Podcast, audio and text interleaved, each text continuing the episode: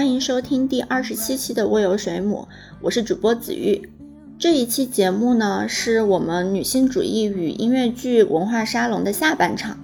我们请到了三位非常酷的嘉宾，莉亚、Cici 和小何。嗯，在上半场的节目中，我们讨论了女性戏剧从业者和女性观众的现状，呃，关于女性角色的消失，关于性别化和去性别化之间的概念拉锯。欢迎大家在各平台关注我们，收听上半期的节目。其其实，其实大家说那个，我刚刚想到，就是我很喜欢看微博上，就是荞麦大家给他发的私信。就是不知道有没有人关注过这个博主，就荞麦，他是一他本本来是一个作家，但是他现在就是就是你可以你可以当他是个博主吧，因为他相当于说他在微博上去找到了一个那种中间的观众，就既不是严肃文学的，也不是说那种那种特别嗯特别就是就是属于一种中间的观众。然后呢，他的这个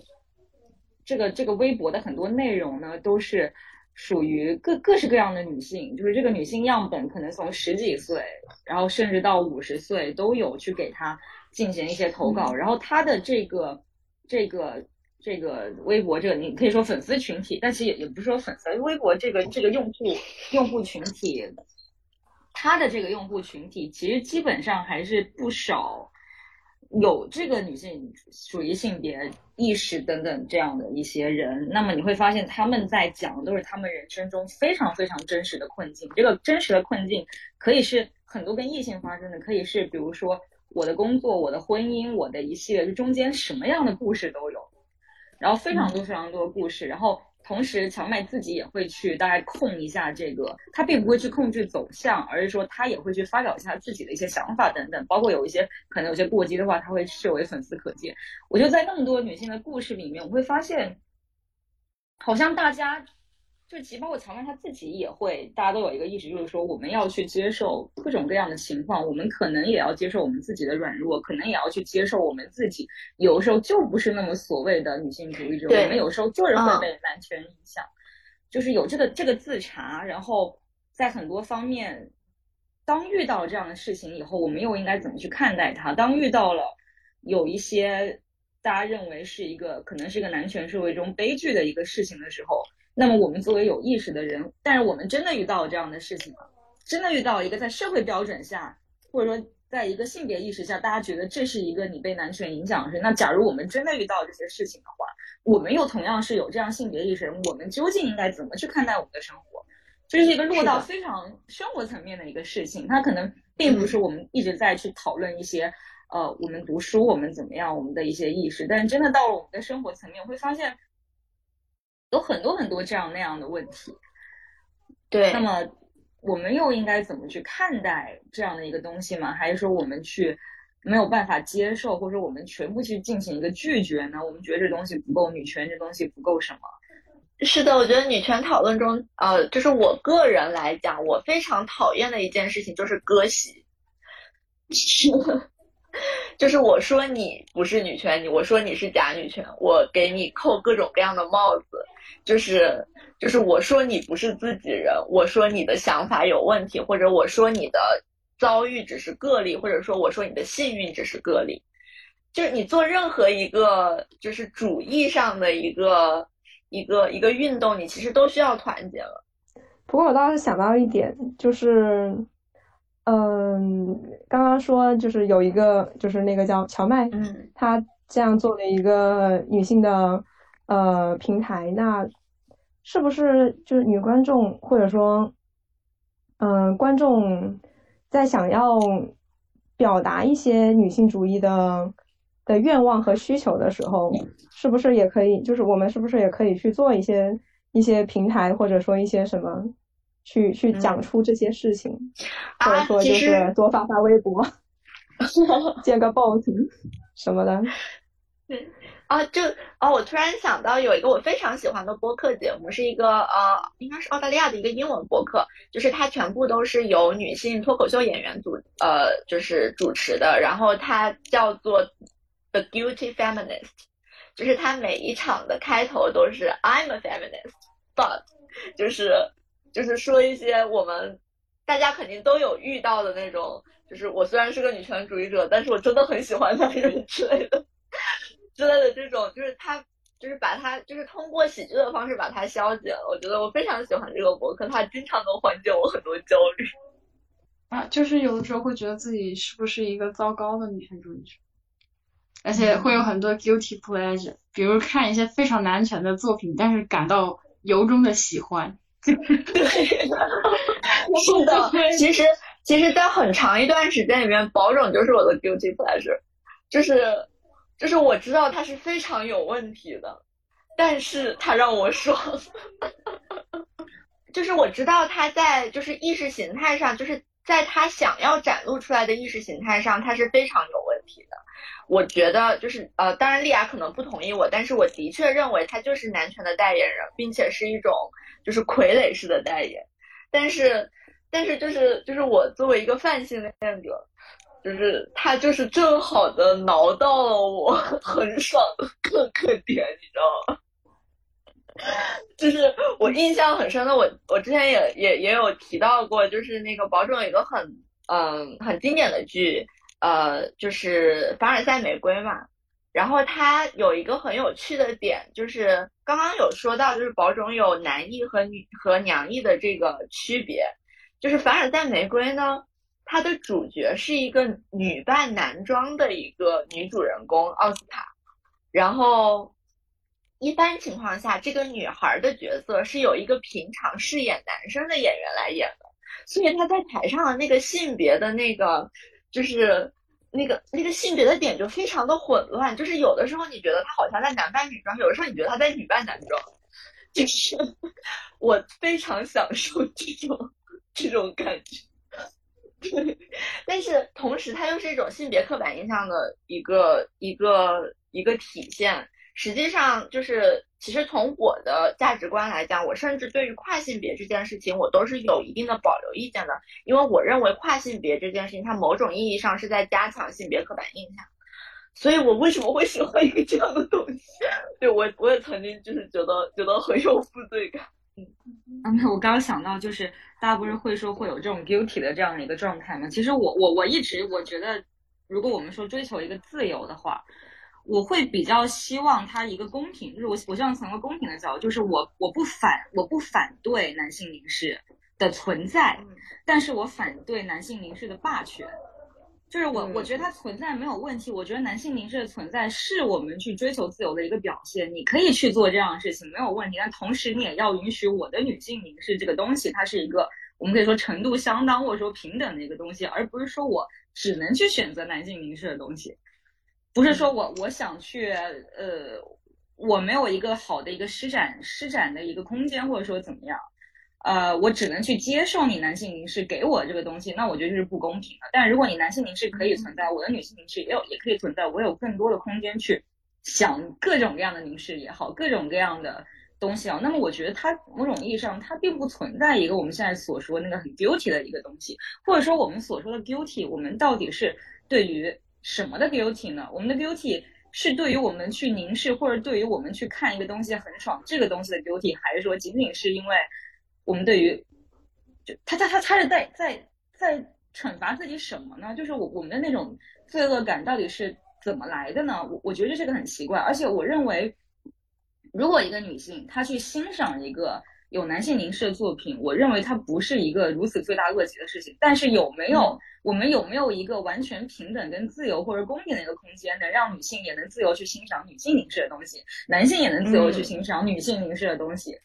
可能这是我一直以来就特别希望的一种现象。嗯，就是没有那么多枷锁，就真的很自由。是我可以自由，对我可以自由的是个混蛋也没有问题，只要是我有很多不是混蛋机会，别人也有很多，就是各种就都可以。对，为什么人们要要求女性主义做道德标兵呢？女女性主义者做道德标兵？对，这的确是一个问题。对，这当然，当然，这就是我刚才说，就是不要割席嘛。我觉得就是要求别人做道德标兵是一件很糟糕的事情，但是就是三炮你还是会要求自己做道德标兵，因为你总是觉得。如果说道德标兵更多的话，似乎我们就更有力量。对，而且有时候会觉得自己投错票了这种感觉。比如说我有两部电影，啊一一部是女权作品，一部是男男，一部是女凝，一部是男凝。然后其实本来男凝大家就一般都会去看，然后我其实应该是去看女性凝视作品，但是呢，我又喜欢那个帅哥，好，我我就去那边了，就是嗯，就是怎么办呢？觉得不太好。最后我我通常这种情况下就会就是买一下票，但不去看。就是我我的选择大概可能是这样，就是支持一下，但是我确实本人不是很很感兴趣，啊，包括像 C C 刚才说的那个，就是音乐剧行业的问题，其实也就是有很多这样的人，就是造成的这样一个局面了。然后我觉得我们是不是可以聊一下那个，就是，嗯，那个叫什么，就是反串，可以这么说吗？啊啊是不是的，刚才我们已经聊了很多很多的保种了，就是对于反串这个话题，对我觉得是很典型的，我们大家应该都有都有都有了解吧，嗯，然后嗯，要不然小何先从越剧的角度来讲一讲。好，呃，越剧的发展就是其实前面也有说到，呃，很多主旋律的牌的通常都是大戏嘛，就是家国那种，这点比较明显就是京剧，京剧其实很多的本子都是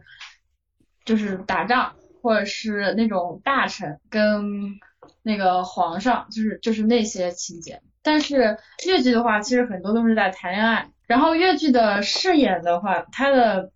它现在就是全女吧，所以它也是类似于宝冢这种。然后它也是有就是小生和花旦的这样的区别，但是我觉得，就是我个人感觉，可能是因为有对比，就是看越剧的时候会看其他的中国戏曲的剧种，就会觉得，嗯，在这样的情况就对比之下，就会觉得越剧里面的男性，就是角色男性，他相比来说，他是更加去性别化，就会感觉他没有那么多，那么就是他没那么爹。就他站台上，他开口唱歌，你就和京剧那些人相比，就不会觉得，特别是老生，老生我看京剧的老生和看越剧的老生，就感觉特别的明显，就觉得越剧老生明显他他那个，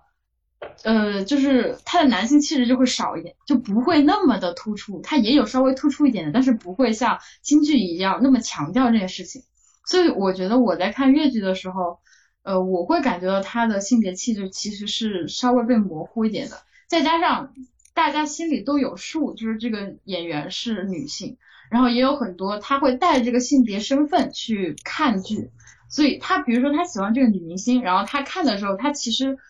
呃没有把她当成一个异性去喜欢，他就是把她作为一个女性去喜欢，在这种情况下，我觉得也是就是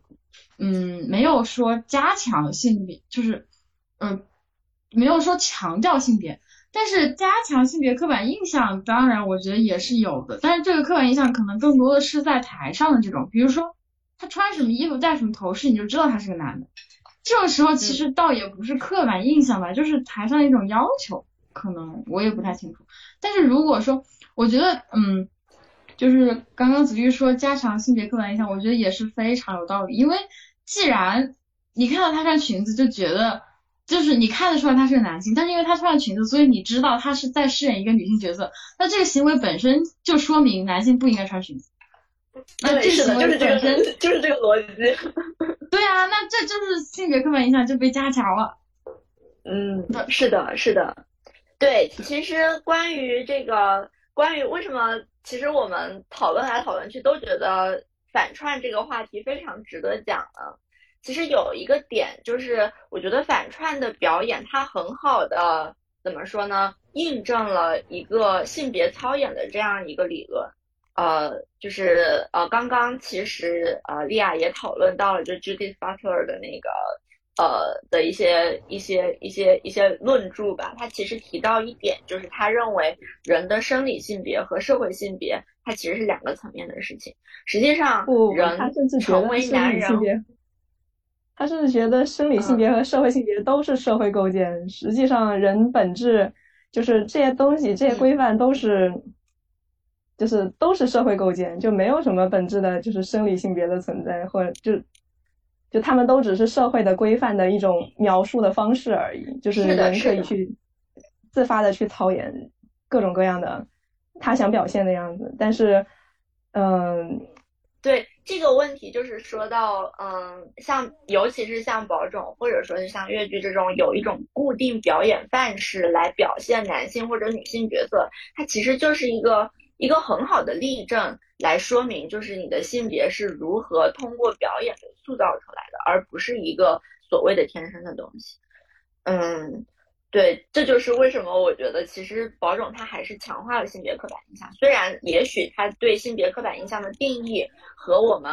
呃就是宝冢之外的世界认为的男性是不一样的，但是在宝冢之内的世界，它相对于宝冢世界中的女性，它这个刻板印象是非常强烈的。你不得不承认这一点。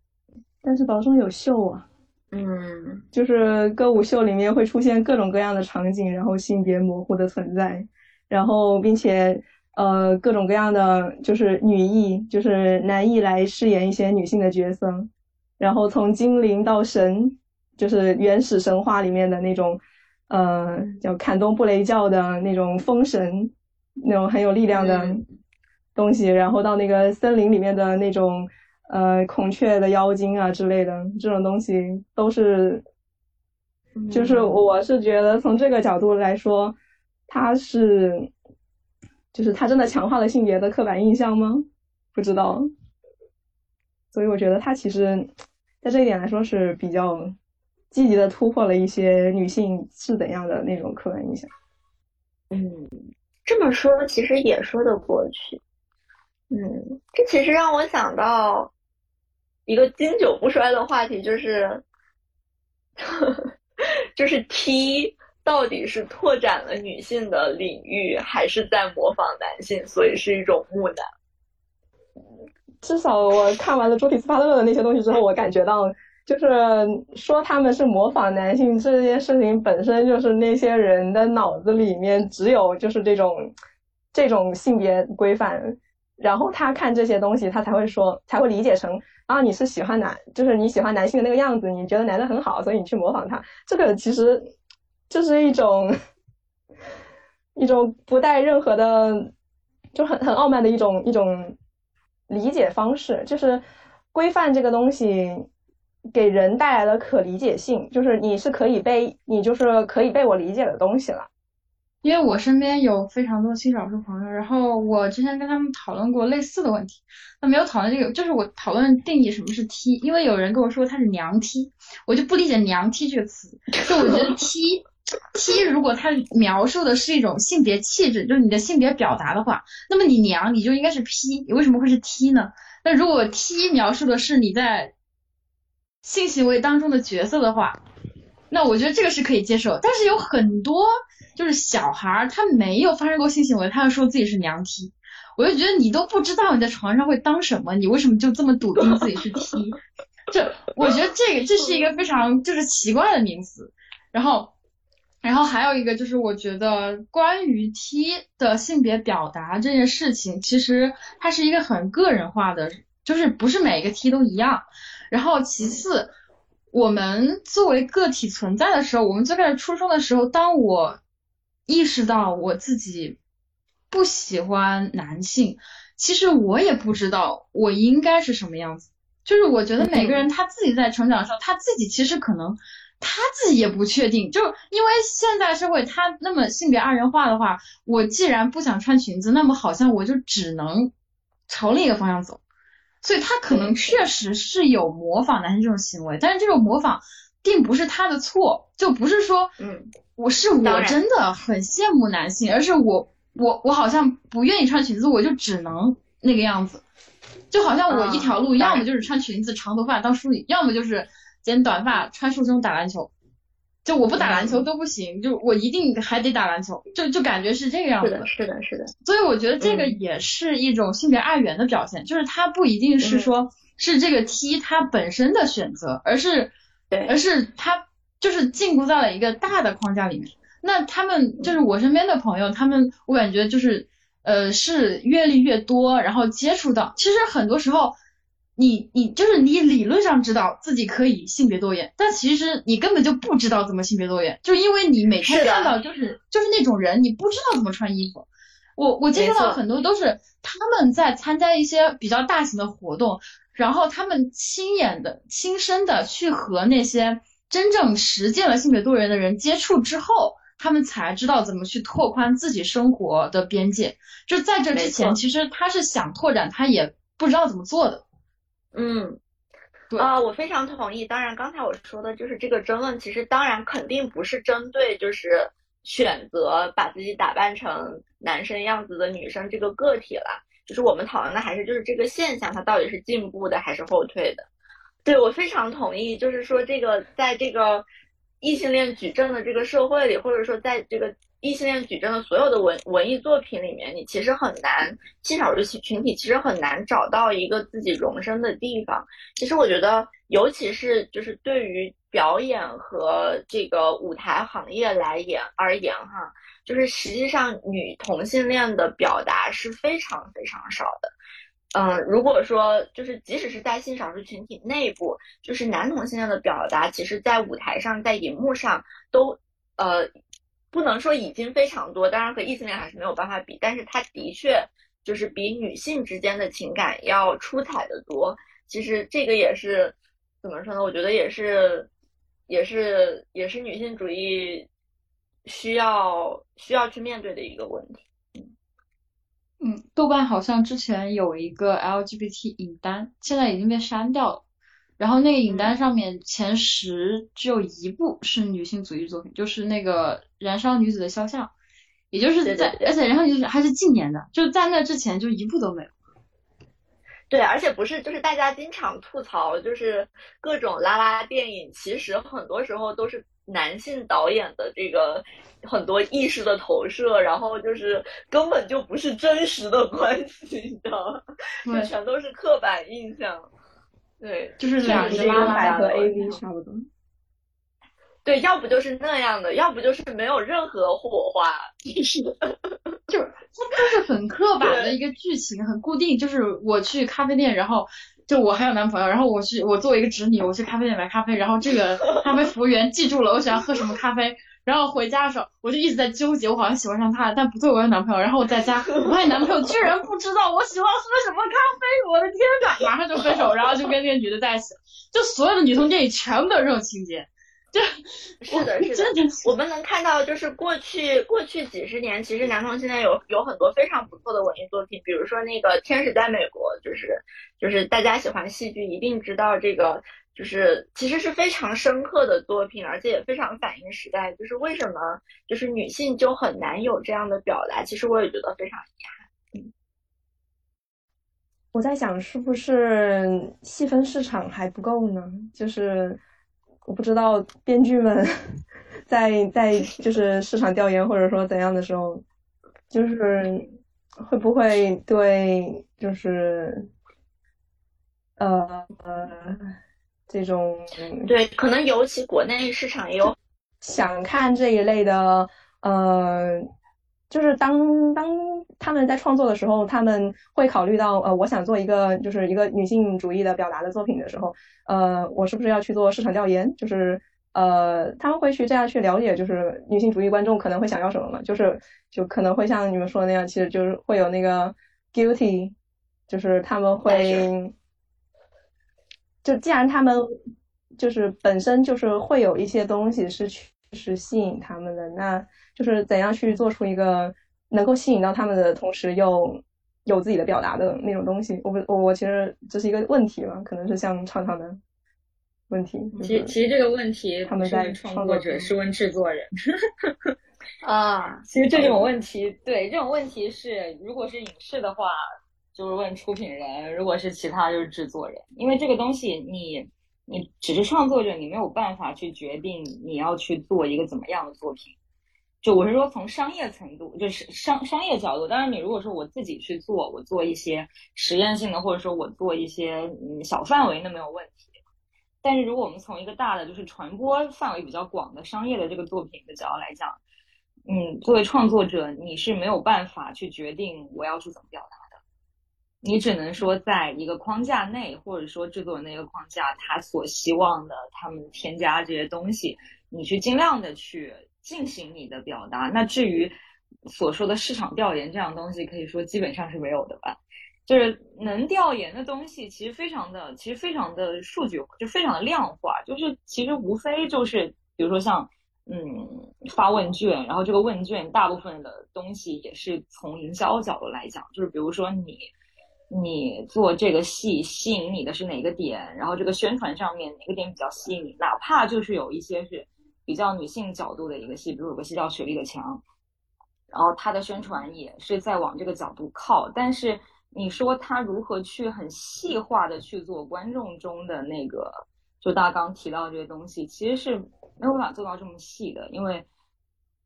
大家不会从这个方面去考虑，因为这是一个创作者考虑的问题，而创作者又不具备这样的一个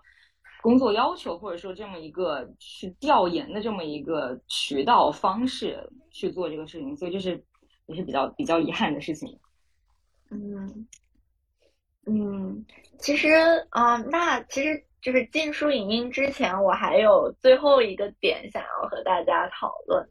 就是说，嗯，当然刚刚丽亚提到的，其实宝冢也是日本它的这个呃舞台剧受众非常细分，而且这个市场非常成熟的一个表现嘛。但是国内其实现在还是一个在建立的一个状态，而且国内有一个特殊的地方，就是我们的。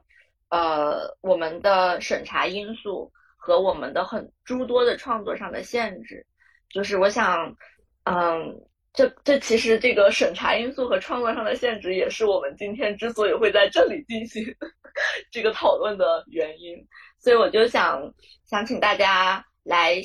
呃，来讨论一下，就是对于这方面，大家认为就是女性创作者要，或者说女性主义的创作者要怎么样在这样的一个环境中生存。我想到是，就是我 顺着刚才的那个畅畅说的话哈，就是现在已经是一个这样的时代了，互联网的时代了，就是是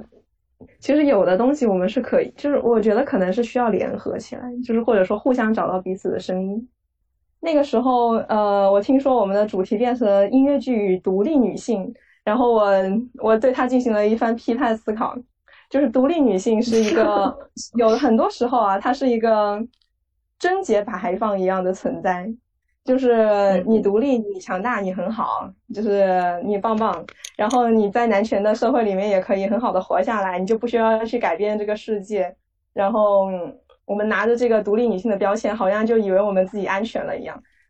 其实我觉得更重要的，我们今天想要讨，或者说我们可能讨论的围绕的点是联合女性音乐剧与联合女性，就是嗯，我们能不能联合起来彼此的力量，一起去做一些事情？我觉得女性之间互相支持是很好的一件事，而且嗯，但是我觉得它可能不只是经济上的支持，或者说就是这种。嗯，就是粉丝对偶像的这种支持，其实我觉得还有一部分的支持，嗯，很重要的是对困境中女性的支持。所以，呃，为什么我觉得就是 Me Too 运动，其实它长远来讲一定会对我们，啊，当然它未必真的发生在了就是中国大陆，但是它一定会会对我们就是女性创作的未来有一个。非常好的影响就是，你首先要保护那些可能会被伤害的人，才能让大家在一个就是积极而且一个安全的环境下进行更加自由的创作。就是这点是我想补充的。嗯，因为因为这个事情其实是。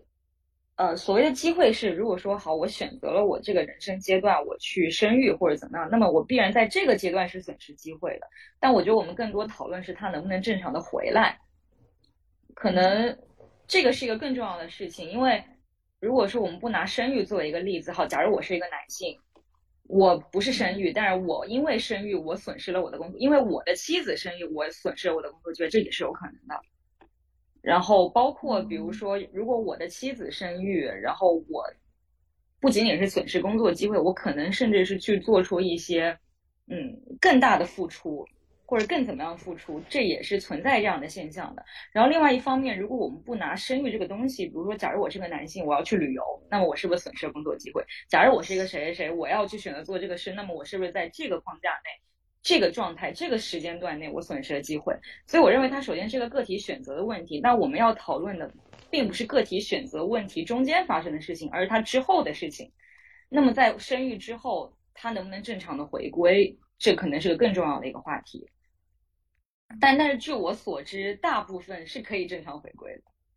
只是你正常回归之后，你愿不愿意把更多时间精力放在你的工作上，放在你的创作上，还是说你不得不，你因为一些原因，你不得不去起一个所谓的母职，或者你不得不好像生育责任，或者说这个抚养责任就变成了你的责任一样，就是这个可能是它的一个社会性的一个普遍性的问题，就是并不仅仅是创作这个方面。嗯，我觉得我可能在这方面更多的思考是作为观众，就是作为我自己来说，我能够怎么做，就是大概这样。然后我觉得，呃，可能有三点吧。第一点就是要，呃，要找到自己的社群。就是我觉得，嗯，在在这样的情况下找到自己的社群，然后去和朋友们，呃，互相。之间支持，然后共情是一个很重要的事情，而且也是非常美好的。呃，包括我觉得刚刚就是我们的讨论这一段就就挺好。对，然后第二个就是要去反思自己的一些行为，就是嗯，比如说在嗯我们观剧的时候，我因为我记得我之前看那个《血汗记》的时候，现在黄沙有一版是全性转。就是全，就是他不是某一集，就所有的男性全部换成女性。然后我记得我在看那个，他中间有一个访谈，就是演员他在说，他说我在演这部剧的时候，我能够感受到观众之间的张力。就是他说我作为演员在台上表演的时候，我我会感觉到有一个人发笑，然后另外旁边有观众在指责他为什么发笑。他说作为演员。我能够在剧场的观众之间营造营造出这种张力，是是我自己觉得很满意的一个地方。然后他说完这段话之后，我就经常会在想，就是我在看一部剧的时候，我有我有没有去意识到这样的情况的存在？然后我觉得，呃，我们作为观众的话，也是剧场的一部分。然后我们在观剧的时候，我们有这样的感触。呃，而且我们把它和身边人进行互动的时候，这也是一个很有趣的过程，然后也能够更加深入的去理解一些剧和角色。最后，我觉得作为个人的话，呃，尤其是作为女性的话，大家还是应该更加自信一点，然后多去表达自己的想法，不管是对于演员的喜爱，还是对于呃这个剧本的看法，或者是批评什么的，我觉得我们都应该多去表达，然后多有多去讨论这件事情，才能够让它更好的发展。好的，那作为最后一个环节，作为我们微有水母节目的传统，请各位嘉宾一人推荐一部书影音吧。嗯，对，我知道莉亚已经蠢蠢欲动很久了，快点。那我推荐的书影音是呃《A Fairy Tale》，呃和他的歌舞秀，呃，因为我觉得就宝总的歌舞秀是非常重要的，我强烈推荐大家不看戏也没有关系，一定要去看秀。呃，那个秀叫。C H A R M E，它是一个法语，魅力的意思。但那个东西我不太会读，我只会读日语的 s h a l o n 对，然后呃，那个戏的话，呃，它主要是讲的，嗯，十九世纪吗？到二十世纪吗？就是一个一个少女，呃，大概是就工业革命刚开始到，对维多利亚女王的那一些年代。然后，呃，少女在自己家的花园里面遇见了精灵，她的浪漫想象作为抵精神支撑，抵御生活的痛苦和岁月的消磨。其次，它包括一些社会的问题。我作为一个规划的学生，对此有有相当的感触。首先是金钱与自然，人们就是为了金钱，然后去毁灭自然，然后去把自然当成一个能够捞钱的东西。然后造成了一系列的社会问题。尽管这部戏最后以呃皇室良心发现来结尾，但是我们作为观众在看完之后，当然要想一想这个问题怎么办，还是要靠我们。然后还讨论到了一些工作的意义。人类之所以是人类，是因为人类要工作，而那位女士她却不能工作，她真是太惨了。然后最后我是一点一点我自己的想象，就是当然这是我在看所有的宝冢的戏的时候，我都会有的想象，就是当我不满意这个点，我觉得它太太有男权色彩的时候，我会去通过想象去补充一些东西，让它成为更加女性主义的表达。比如说里面有一段关于夫人和花匠的情节，尽管他们两个只是单单相思，那那位花匠男士单单相思那位女士，但是在我的脑子里面，他们已经。私奔开夫妻店，去开工作室，去做 景观大师了。好的，嗯，那啊，小何呢？嗯，好，我准备的书一本是《诗与政治》，诗是诗歌的诗，然后这本就是主要介绍越剧的，非常系统，从越剧的历史发展，然后到它。呃，整个的不管是政治上的，还是他的这个表演形式上的，包括他背后创作一些，都有非常详细的介绍。就是对越剧感兴趣的可以看一看。然后还有一本是《女孩之城》（City of Girls），这本是呃，就是一个对我，就是我我个人会非常喜欢的一本书。然后它里面，嗯，也跟戏剧有关，就是。呃，它里面很大段的情节是一个女孩去投奔她的姑妈，然后她姑妈在纽约有一个小剧院，然后她在里面生活一段时间，所以对这个剧院里面呃演出或者说剧本的撰写，然后还有编就是编剧啊导演这些都有非常系统的介绍和描写。但是这个呃这本书的主题是女权主义的，就是和戏剧其实没有特别大的关系。然后想推荐的影视作品，这个我不知道找不找到，这个就是那个 NT Live 的《仲夏夜之梦》，是二零一九年的版本。然后我很喜欢这个版本，这个版本里面也有性转，就是他那个先王和先后的角色是互换的，因为因为它里面它有不是他们两个都喜欢一个美少男嘛，然后就其实也有一些同性恋的因素什么的在里面，而且它里面那个小精灵。这我我会觉得非常的无性别，就是去性别化，然后演的也很好，而且这个版本的话，它是沉浸式戏剧，然后它的一个特点是它请了非常多的杂技演员来演这部，所以那个舞台效果特别好。嗯，我介绍完了。啊，我介绍一下，其实今天我们的书影音环节从前所未有的丰富。嗯。其实我想讲的就是我们接下来的读书会里面我要介绍的，嗯，就是孟月和戴锦华合著的书《浮出历史地表》。它，嗯，我实在是非常喜欢它里面的文采和论述的逻辑，就是是一本写的既严谨又华丽的理呃理论书。然后它主要其实是讲就是女性。和女性文学，呃，与新文化运动之间的关系，就是是一种完全不同的看待我们的现代史和近代史的视角。嗯，我觉得非常的犀利，而且它的雄辩，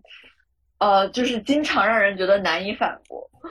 嗯，怎么说呢？就是啊，戴锦华老师当然也是我的学术偶像之一了。尤其是他整个是怎么通过这个女性自己的话语来建构起，就是他所说的这个通过就是反复权，然后来达到女性解放的这样一个主题。嗯嗯，总之非常推荐。好的，那大家再见，和大家今天聊得非常开心。嗯，好，拜拜。好，再见，拜拜。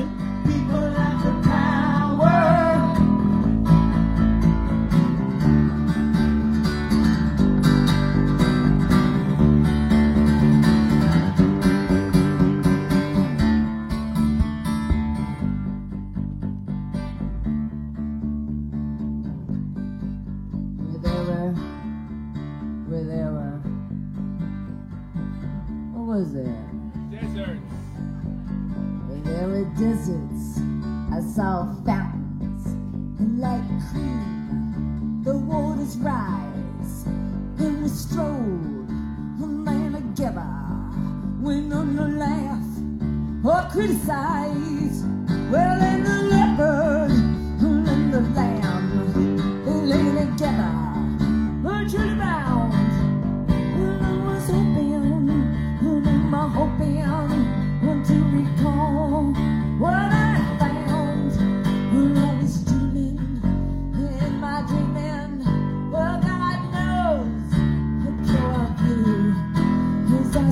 wander into my sleeping.